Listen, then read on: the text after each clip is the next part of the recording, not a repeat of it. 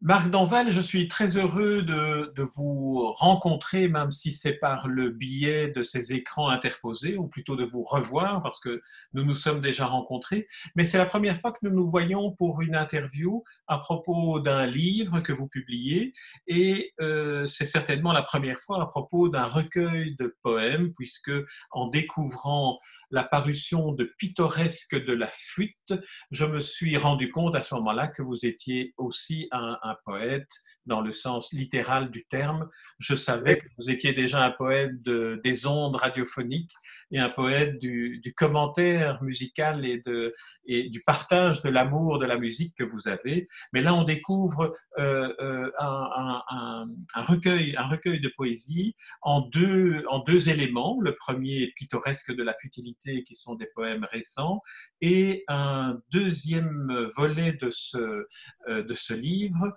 la réédition de Parmi moi seul, avec une préface de Robert Goffin, qui est un recueil que vous avez publié en 1984, si je ne m'abuse, mais je n'ai pas vérifié mes dates. Alors, euh, ma, ma, première question, euh, Marc Danval, c'est toujours très difficile évidemment de parler d'un recueil d'un livre de manière générale et d'un recueil de poésie encore plus à des tiers qui nous écoutent et qui n'ont pas nécessairement lu et qui ne connaissent pas nécessairement le livre. Alors, si vous voulez bien, je vais lire quelques vers du dernier poème de ce recueil, euh, dont le titre est le nom de la ville d'Ostende. Et ensuite, je me permettrai de vous poser quelques questions sur le, je dirais presque une sorte de masterclass de la poésie de Marc Danval. Alors voici les premiers vers de Ostende. Au baccarat des souvenirs poignardés, je reste souverain de mes désespérances dans ce port aux voiles isocèles, les avenues veuves de villas rococo mènent au kiosque vert d'un baron fantôme, la gare paquebot de fumée bleue et la cathédrale posée par un défi de dentelière avec ses lueurs d'hôpital en détresse, là où le sable suinte un sang de sel près des toits impassibles aux normes décapitées. Alors, en, lisant, en lisant ces vers, j'essaye que celui qui nous écoute, celle qui nous écoute, euh, puisse se rendre compte de la, de la de, musicalité et de, et de, de, lumière qui, qui, apparaît à travers la manière dont, dont vous écrivez, euh, de, votre manière d'écrire. Euh, Goffin, Robert Goffin écrivait que votre inspiration prend sa source de deux rives brûlantes, l'amour et le jazz. Alors, première question, Marc Danval, poète, quelles sont les sources d'inspiration euh, qui vous conduisent, d'après vous? Mais c'est-à-dire que je suis tout à fait d'accord avec ce qu'écrivait Robert Goffin, qui me connaissait bien, et euh, et qui sont euh, en premier lieu l'amour et puis le jazz aussi qui fait partie de ma vie depuis que j'ai 9 ans. Et je vais en avoir 84. Donc j'ai eu le temps de, de, pouvoir écouter de la musique et, et de la commenter. Pardon.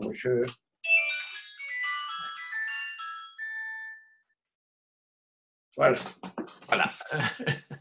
Euh, donc, donc, l'amour et, le jazz, donc, ce sont deux éléments qui, vous inspirent et que l'on que l'on sent euh, dans, certains dans certains des poèmes avec peut-être plus de, force que dans d'autres. Peut-être que dans Ostende, on sent moins euh, ces deux sources-là, mais dans d'autres poèmes, on sent vraiment un, une, une, sorte de, goût de l'amour, mais aussi de la sensualité. Ce sont des poèmes éminemment sensuels que vous nous proposez. Tout à fait, oui, c'est vrai. Mais il y, a, un autre, euh, euh, ce qui m'inspire beaucoup, c'est les villes, qui sont toujours les mêmes d'ailleurs, c'est Paris ou, ou, les villes euh, de la mer. Comme vous venez de parler d'Ostende, oui, c'est vrai, j'aime bien Ostende. Je préfère Knock, enfin bon, on ne va pas commencer à faire de la géographie. vous citez aussi Maria Kerk dans un des poèmes, si je me souvien bien. Oui, oui, oui, tout à fait, parce que c'est le jour avec euh, ma compagne, on avait été sur la tombe de James Ensor, auquel je fais allusion discrètement dans ce poème d'ailleurs. Absolument. Le baron fantôme, c'est lui. Absolument. Mais il y a, il, y a beaucoup de. En, fait, je dois, vous avouer que j'ai lu l'ensemble du recueil en étant aidé très régulièrement euh, par, euh, pour, ma, pour pour apaiser ma curiosité en allant régulièrement sur, euh, sur Internet et sur Google. Et donc, par exemple, euh, la saga de Chet Baker que vous publiez, enfin, qui est un des longs poèmes de la deuxième partie de ce recueil, je l'ai lu en écoutant euh, sur Internet du Chet Baker. Et je me suis dit, dans le fond, peut-être que même si, si, vous connaissez par cœur tous ces morceaux de, de musique, peut-être que la musique accompagne l'écriture de Marie Danval. Euh, non, je l'écris très rarement en écoutant de la musique, mais euh, comme je suis passionné de jazz, j'ai connu pratiquement tous les grands jazzmen et certains sont devenus des amis, ce qui est le cas de Chet Baker, euh, que j'ai très souvent rencontré. On avait une amitié très solide, on s'est vu en Amérique, on s'est vu en Europe, et son destin c'était un merveilleux musicien qui a fait une carrière fabuleuse, mais enfin avec un destin tragique qui était dû à, son addiction à la drogue. Et bon, euh, les seules choses que je lui ai refusées, c'est quand il voulait que je partage sa seringue, ce qui m'épouvantait, et je l'envoyais balader, évidemment. Sans quoi j'avais beaucoup d'amitié et une admiration sans borne. Pour moi, c'était le numéro un de la trompette moderne avant Miles Davis. Je sais que je vais choquer en disant ça, mais ça m'est égal. Alors, la saga de Chet Baker, vous, euh, vous le dédiez à la mémoire de Denise et Jean-Pierre Gebler, qui, Gebler, qui est aussi un trompettiste, un musicien, un saxophoniste. Non, c'était un saxophoniste et c'était mon meilleur ami. Et alors, oui. Je vous écoute. Non, non, lui et sa femme sont malheureusement morts tous les deux. Et alors, le fait d'associer le nom de Chet Baker, le nom de Jean-Pierre Gebler à, ce poème, qui est une, qui est une sorte d'exploration de l'univers musical de Chet Baker par la, par la poésie, euh, qu'est-ce que ça vous apporte en plus à la, à la compréhension de la musique de Chet Baker Mais c'est tout simplement parce que ce, ce poète, euh, Jean-Pierre Gebler, à ses tout débuts, a joué avec Chet Baker. Il était aussi très, très ami avec lui. Et euh, j'ai écrit ce poème à Knock euh, quand j'étais invité chez, chez Denise et Jean-Pierre Gebler et que Chet Baker allait venir. Comme ça, on s'est dit, on va, on va lui lire le poème auquel il n'a rien compris parce qu'il ne parlait pas français. Mais enfin, il était très ému. Et puis, il a demandé à, à sa petite amie qui connaissait le français de l'y traduire. Et puis il m'a dit qu'il avait trouvé ça épatant. Euh, je ne sais pas si c'est si vraiment il a, il a, il a saisi euh, tout le poème. Enfin bon, ce n'était pas le but. Le but était de, de retracer un peu sa vie hmm. d'une manière poétique et pas, euh, pas d'une manière pragmatique. Quoi. Hmm. Euh, dans, dans, ce, dans ce recueil, il y a euh, à peu près euh, il y a 80, plus de 80 pages, donc plus ou moins 70, 70 poèmes. est-ce que c'est toute votre production qui est là ou est-ce que vous écrivez régulièrement des poèmes sur des petits bouts de papier je, je, prends des notes très souvent, mais finalement, j'ai écrit des biographies, des, des histoires de ceci, de cela, mais j'ai écrit très peu de poésie car je trouve que euh, il faut avoir une inspiratrice que j'ai eue à un certain moment de ma vie, ou bien il faut être inspiré, ce qui n'arrive pas tout le temps. Je me moquais beaucoup de, de poètes euh, à qui je téléphonais qui me disaient oui, demain c'est le week-end, je vais écrire deux beaux poèmes. Ils disaient d'avance que c'était beau. Et, et puis, euh, étant enfant, euh, mes parents étaient très amis avec Maurice Carême, dont je n'aime pas du tout la poésie, mais ça m'embêtait d'aller chez lui, sauf parce qu'il y avait un perroquet. Et, ça et le perroquet disait ses poèmes, ce qui était un peu rasoir, mais je détestais ça parce que il voulait toujours que je joue avec ma mère à quatre mains au piano le gai laboureur de, de, de Schubert, ce qui m'embêtait épouvantablement et, qui, est, qui, est, un morceau très pompier. Enfin bref, et alors euh, je, voyais Maurice de temps en temps parce que finalement c'était un bien brave homme et il revenait d'une promenade et il disait à sa femme Caprine, j'en ai écrit deux. Non, j'en ai fait deux, pire. Oui, alors, bon, je ne comprenais pas très bien. Hein. Et puis, il y avait ce côté commerçant aussi. Il se mettait euh, au bout de l'escalier à l'innovation, parce que c'est là qu'il y avait plus de monde qui passait. Ça me dépassait totalement. Enfin, bon. Oui, ce n'est pas, euh, euh, ce n'est pas du tout le, type d'inspiration, et d'ailleurs même le, type de poésie euh, que, que l'on peut, que l'on peut trouver chez vous et chez Maurice Carême. En, en, vous lisant, j'ai évidemment pensé, comme, comme d'ailleurs Paul Vendrome le disait dans, dans l'article critique qui, qui suit le, le, volume, j'ai évidemment pensé à Sandrin, euh, mais j'ai aussi pensé à, euh, euh, et son, son, nom, son nom m'échappe maintenant, j'ai pensé à Sandrin, à Léo Ferré et à Bachung. Et Léo Ferré notamment dans La mémoire et la mer, c'est-à-dire dans, dans ces poèmes où finalement ce sont des poèmes presque abstraits, où il y a une sorte de musicalité qui transporte davantage que le sens. Mais vous savez, Sandra, oui, mais Bachung et Ferré, absolument pas je les écoute jamais et je n'écoute que de la musique classique et du jazz. Donc, euh, ah. mais, je... programme beaucoup de chansons parce que euh, sans quoi ça ne marcherait pas, mais c'est pas un domaine qui, ah. qui m'attire. Euh, je, pensais à Léo Ferré comme poète et pas, et pas nécessairement comme, comme chanteur, mais notamment. Oui, un homme de talent, mais qui m'a qui m'a jamais séduit d'une manière très certaine. Alors, je vais lire encore un, extrait d'un poème qui est un de ceux qui m'a le plus touché, qui est dans la deuxième partie. Et où. Euh, tout est dans la deuxième partie, donc vous n'avez pas aimé la première. Alors, la première, je vais y revenir plus, plus, plus tard. non, oui, d'accord. Non, alors, euh, ici, ici, ce n'est pas une question d'aimer. Je n'ai pas été aussi touché par chacun des poèmes que par certains autres. Et là, je, oui, oui, c'est normal. oui chacun lit et, trouve, finalement dans la poésie euh, des, échos du, moment de la lecture. Oui, tout à fait. Alors, c'était Tombeau d'Alexandra, dont je voulais lire un, extrait euh, à la mémoire de la comédienne Alexandra Mihaül. Euh, c'était un superbe aujourd'hui, d'odeur de mauve et de métro, un petit matin couleur de framboise, à l'aube en fleurs de givre, des wagons somnambules traversaient la Thiérache, un peu de ton parfum flottait en contrepoint lorsque j'ai vu ton nom de paprika s'étaler à la une d'un quotidien. Alors, c'est à la fois un poème narratif et c'est en même temps un, poème qui peut, qui peut nous faire rêver à partir des, du choix des mots, à partir du choix de cette manière de raconter. C'est un poème qui est né d'un choc.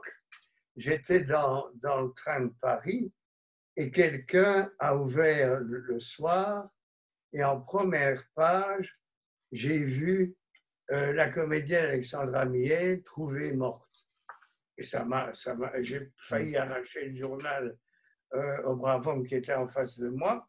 Et ça m'a fait un choc émotionnel épouvantable. Elle était morte, euh, non pas par suicide, mais par accident dans son bain.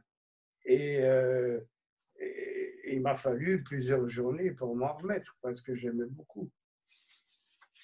Alors, on va venir maintenant à la première partie. Et là, euh, euh, à nouveau, un, des poèmes qui m'a... Il y a deux poèmes m'ont énormément touché à des titres divers. Le premier est Cerise marquise, dont je lis les derniers vers, cerise à l'œil magique de radio d'autrefois, bijoutière de nos nuits au réveil d'ouragan, elle retrouve le fil perdu d'une eau de vie souterraine, alanguie au fond d'un gouffre, peuplé de roses funèbres, couleur du vin d'épineuil, semblable au haut sous la neige. Alors comment vient un, un poème comme celui-là qui débute par visage satiné aux nattes de tzigane. J'ai l'impression qu'on retrouvait dans ce poème plusieurs, une partie importante de l'imagerie à laquelle vous faites appel.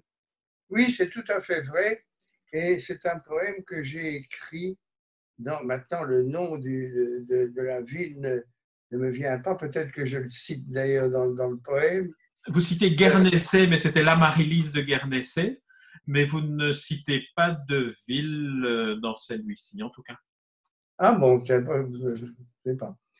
Mais enfin, c'est un endroit absolument magique. C'est une petite ville avec une montagne et un château tout en haut. Euh, comment ça s'appelle encore euh, Ça finit par nous. Castelnou. Castelnou, pardon, voilà. Sur, sur les, oui, Castelnou, voilà. trois amants catalysés de son souffle d'azur et de Castelnou. Oui, oui, oui. c'est Castelnou et c'est dans les Pyrénées-Orientales. Et, c'est un lieu que j'aimais beaucoup qui est, qui est absolument fleuri et j'adore la botanique. Et, euh, et là, j'ai rencontré une femme absolument euh, étonnante et très libre et, et passionnante. Et donc, euh, ce poème m'est venu quelques jours plus tard parce que je, je séjournais régulièrement non loin de Castelnou qui était Serret, qui était le, la ville refuge de Picasso euh, quand Franco a pris le pouvoir. Mais je n'ai pas connu Picasso, malheureusement. Ah, ah oui. oui, oui. Il, nous J'ai connu Cocteau qui a habité là-bas. C'est déjà ça. Oui, oui. oui un, autre poème euh, où, là, on, retrouve aussi, je pense, une, série de, thématiques, notamment les villes, mais aussi le train, aussi la fascination pour la, beauté féminine et la sensualité féminine. C'est le poème intitulé Samira. Euh, ah oui, oui qui est magnifique, inconnu des grands taxis nocturnes, la belle arabe du train de stand, alanguie au fond de l'aube, mauresque aux chevilles chargées de bracelets, fille de suie et d'argile rousse, maghrébine altière et rieuse, toison de crin, grenade ouverte, flanc de cils, Samira accroupie tel un scribe dénoue les heures déchirées, au harnais du désir touffu, caressé d'algues glauques et de brouillards bistres, jadis aux Normandies, rue du Berger. Alors là, vous allez nous raconter ce poème. Oui, oui. Euh, ben, le, Normandie était un hôtel de passe, rue du Berger, que tout le monde connaissait. Et, Samira était une fille d'une troublante beauté et qui était une prostituée que j'avais rencontrée à rue La Toison d'Or. Et, bon, euh, elle m'a beaucoup plu. Et puis, on, s'est vu plusieurs fois. Et puis, s'est installé une sorte de complicité qui, ressemblait quand même très fort à l'amour. Je ne dis pas que c'était un amour fou, mais presque. Donc, ça, c'est un souvenir qui m'est resté et avec beaucoup de tendresse et de passion.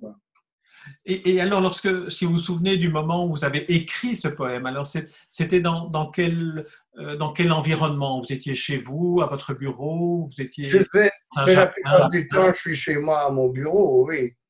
Et, généralement, c'est euh, j'écrivais, j'ai remarqué ça beaucoup plus à Paris, parce que là-bas, on me laissait la paix, j'avais pas le téléphone qui sonnait tout le temps, et et j'allais dans un bistrot et parfois ça me venait comme ça. Et, et, voilà, puis je prenais des notes et puis je corrigeais après. Mais je corrige très peu. Je, j'aime bien écrire d'un coup euh, sans rature. C'est un peu comme une improvisation de jazz alors. Tout à fait, exactement. Oui, oui. J'ai, comme j'ai fait du jazz, je, suis resté un, un jazzman de l'écriture. Donc j'improvise beaucoup. Alors, un autre, un autre poème que, que j'aimerais que nous évoquions, et qui, qui, est celui qui est peut-être le, plus proche de l'univers que l'on connaît de vous, Marc Danval, c'est-à-dire le passionné de jazz, c'est Magie du 78 tours ou du 78 tours pour les Belges. Euh, que vous avez écrit euh, aux chères mémoires de Jean-Christophe Aberti, que l'on connaît, et de Yvan Fressard. Qui est Yvan Fressard? Yvan Fressard était un, un collectionneur euh, qui, avait une connaissance du répertoire, de tous les répertoires, qui était tout à fait étonnant, qu'il avait une collection inouïe. Et c'est Jean-Christophe Averti qui m'en avait parlé. Il m'avait dit, tu sais, quand j'ai besoin d'un disque, je demande à Yvan Fraisard qui habite à Wavre et tout ça. Et puis, je suis entré en contact avec lui. On est devenus amis. Et effectivement, quand j'avais, quand j'avais une interrogation, je l'appelais et il répondait à tout. sans faire de cinéma, parce que les gens qui répondent à tout, puis ils vont voir sur Wikipédia, où il y a plein d'erreurs d'ailleurs, et puis ils disent, voilà, j'ai trouvé. Mais non, là, euh, c'était une connaissance encyclopédique de, la musique. Hmm. Classique, jazz, variété. En, tout cas, je, n'ai pas trouvé son nom euh, sur euh, Google en faisant des recherches, Yvan Frézard, mais vous voyez, ça me donne l'occasion de vous poser la question qui est Yvan Frézard et, d'en faire parler de cette manière-là. C'était le.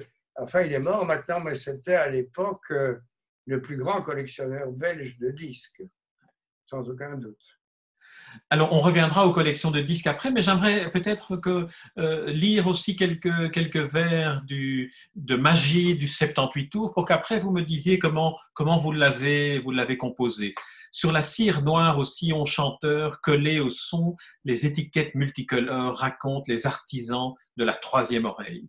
La blonde fatale se mire au psyché de Pâté parmi les ondes dorées de Regina, le sphinx impassible de Sunder, les magic notes de Columbia, etc., etc. On a une, sorte de, on a l'impression un regard panoramique sur votre euh, collection de, pochettes de disques.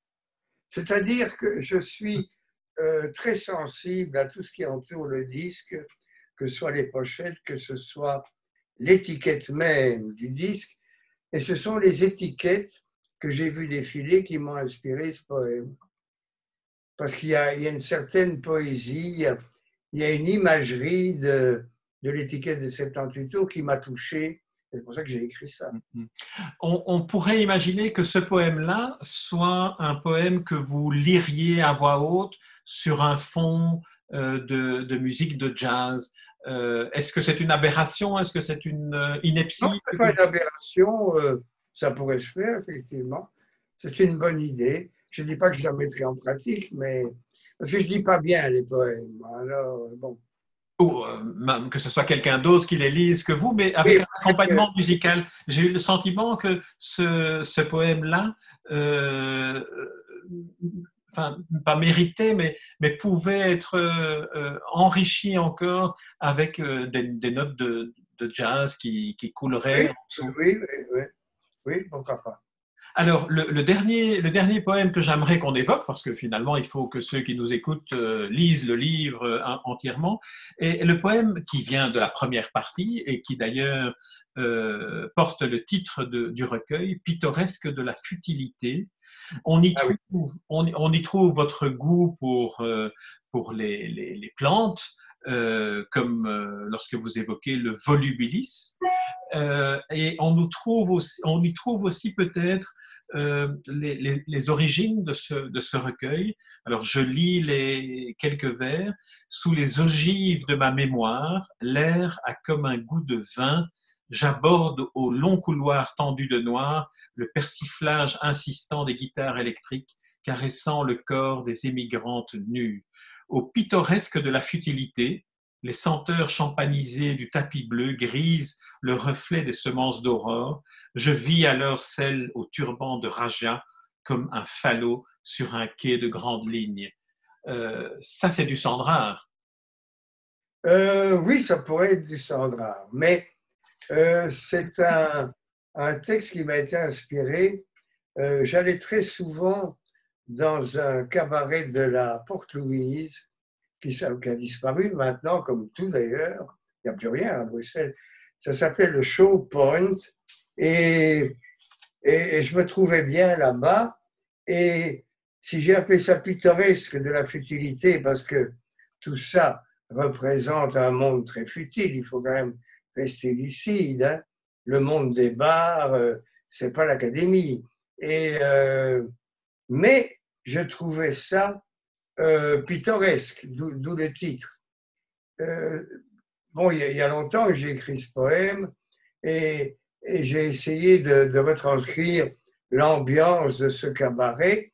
Et puis quelqu'un qui, m'a particulièrement fasciné, parce que bon, les attractions étaient ce qu'elles étaient, et puis il y a eu cette femme qui est arrivée, qui dansait d'une façon tout à fait extraordinaire, un peu comme un automate, et qui était très belle et, qui avait un turban, d'où la description. Et, et voilà, c'est une impression d'une nuit. Hmm. Les, les, femmes, les femmes et la sensualité euh, féminine sont omniprésentes dans, dans, oui, dans euh, ne, serait-ce que par le, le, premier qui, qui, qui ouvre euh, le recueil et dont le titre est Calipige, du nom de, de ces statues de Vénus qui se regardent en se dénudant le, le dos. Oui. Et, et, et, en, parler avec une, une, une, sensualité, une gourmandise euh, euh, très révélatrice. Oui, tout à fait, c'est révélateur et, et, ça a été comme ça toute ma vie. J'ai été euh, fasciné par, par les femmes. Ça, c'est évident. Alors, le dernier, peut-être le, le, le, dernier poème, parce que en, vous parlant, je refeuillette le, livre avec toutes les notes, toutes les pages cornées. En fait, en fait, je me rends compte qu'elles sont pratiquement toutes cornées et annotées. Donc, euh, alors, peut-être évoquer l'étude de Chopin, euh, où, vous débutez le poème en, en évoquant votre enfance. Ce dimanche de mon enfance perdu dans l'intemporel avait la fraîcheur acidulée de l'ananas des rêves de train vicinal. La rue, cependant, était la même, mais le soleil la transfigurait du côté des étangs aux cygnes blancs. Est-ce qu'il y a une nostalgie de cette enfance où vous appreniez à jouer du piano comme votre euh, papa et votre maman et votre grand-père? Vous êtes d'une lignée. Oui, c'est sûrement ça. C'était, c'est une image qui m'est revenue euh, parce que mon grand-père était professeur au conservatoire de Bruxelles J'étais professeur de piano. Et puis, il jouait très souvent du Chopin d'une manière extraordinaire. Alors, ça, m'est resté dans l'oreille et j'assimilais ça parce que j'allais avec lui à la fois à Place Flaget et il y avait une statue sur un manège qui, me fascinait quand j'étais gamin. Et puis, bon, j'ai fait un amalgame de tous ces souvenirs. On habitait aux étangs d'Ixelles, d'où la présence des étangs nervalien d'ailleurs. Absolument. Alors, alors pour, pour, terminer cet entretien, Marc Danval, euh, j'aimerais évoquer un autre élément de, de ce livre qui n'est ni le poème, ni les critiques euh, très élogieuses de Vendôme et la préface de Goffin, mais qui est un collage. Au, si vous voulez bien, au sujet de Paul Vendôme. Oui. Parce que Paul Vendôme était quand même un critique très écouté, tant à Paris qu'à Bruxelles, et redouté. Et j'étais à Charleroi avec mon petit recueil. Je dis, bon, je vais en mettre. Euh, je passais devant son journal et je me dis, je vais déposer mon recueil dans, dans la boîte aux lettres. Et puis j'ai fait quelques pas pour aller boire un verre et je me suis dit, j'ai fait une connerie. Et puis je suis retourné sur mes pas et j'ai essayé de reprendre le recueil dans la boîte aux lettres, ce qui n'a pas marché, ma main s'est coincée. Et puis j'ai dit, bon, on verra bien. Et j'ai jamais eu une critique aussi brillante. Alors, heureusement, heureusement que vous n'avez pas réussi à enlever le livre parce qu'on n'aurait ah pas, ben pas pu lire ceci signé Paul Vendrome, la personnalité de Marc Danval est si forte, son ardeur si singulière, sa poésie à la fois si ample et si intense que les airs de ressemblance ont quelque chose de factice. Voilà la vraie avant-garde, non pas celle des théoriciens qui s'exténuent dans des virtuosités gratuites, mais celle des natures sensibles qui osent prendre tous les risques, bousculer toutes les conventions livresques, aller au bout de leur fougue, trouver les mots et les chants qui les délivrent. C'est du grand Paul Vendrome, hein, c'est vraiment... Oui, tout à fait, oui. Euh, qui, qui Et alors, il dit aussi aux Parisiens d'arrêter de, regarder leur nombril, en quelque sorte, et de venir voir au-delà euh, des cercles germanopratins qu'il y a en Belgique un Marc Danval qui est un vrai, un grand poète. Et, et, voilà, il l'écrit avec euh, cette si belle manière de le faire. Mais je reviens à ma question précédente qui portait, Qui, portait sur euh, cet autre élément qu'on découvre dans le livre, ce sont les collages. Il y a un collage, le Palais d'injustice, qui fait la couverture du, du, livre et qui se trouve en, en, intérieur du volume. Euh, alors, c'est quoi ces collages? Vous en faites, euh, parce qu'il faudrait les publier s'il y en a d'autres. Mais j'ai fait deux expositions de collages, une à Bruxelles, une à, à Ostende. Et j'ai eu la chance d'être euh, euh, acheté par le musée d'Ostende et le musée de Düsseldorf.